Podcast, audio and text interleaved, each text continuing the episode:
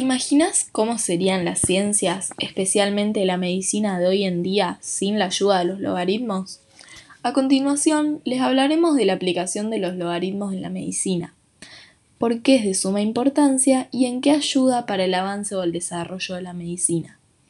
La palabra logaritmo viene de la raíz griega logos, que significa proporción, y aritmos, que significa números. Muchas escalas logarítmicas están basadas en proporciones numéricas. Pero ahora, ¿qué son los logaritmos?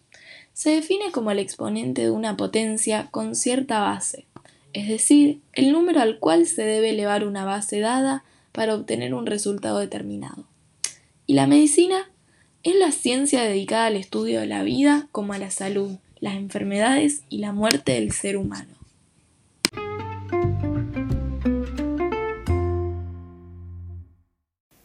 ¿Qué importancia tienen los logaritmos? Gracias a ellos se facilita la resolución de cálculos muy complejos, como lo que ha contribuido enormemente al avance de la ciencia. Si bien es cierto que son elementos de estudio fundamentales en la matemática, lo importante de los logaritmos está en las posibilidades de aplicación que tienen en la vida real.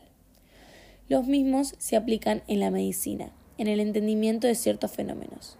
Según el científico Robert Stenberg, gracias a los logaritmos es posible calcular el grado y el tipo de inteligencia que posee cada persona.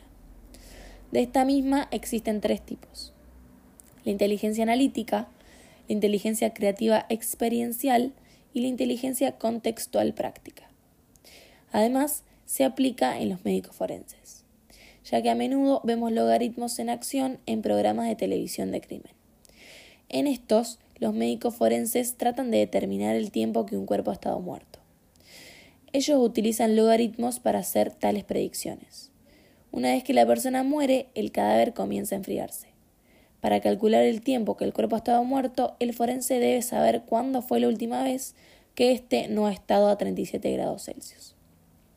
Debido a que la tasa de enfriamiento del cuerpo es proporcional a la diferencia de temperatura entre él mismo y su entorno, la respuesta se encuentra mediante el cálculo de decaimiento exponencial usando logaritmos. Según un cálculo, se sabe que la temperatura corporal desciende un grado Celsius por hora transcurrida. Sabiendo y teniendo en cuenta estos datos, podemos calcular a través de los logaritmos el horario exacto de la muerte de una persona.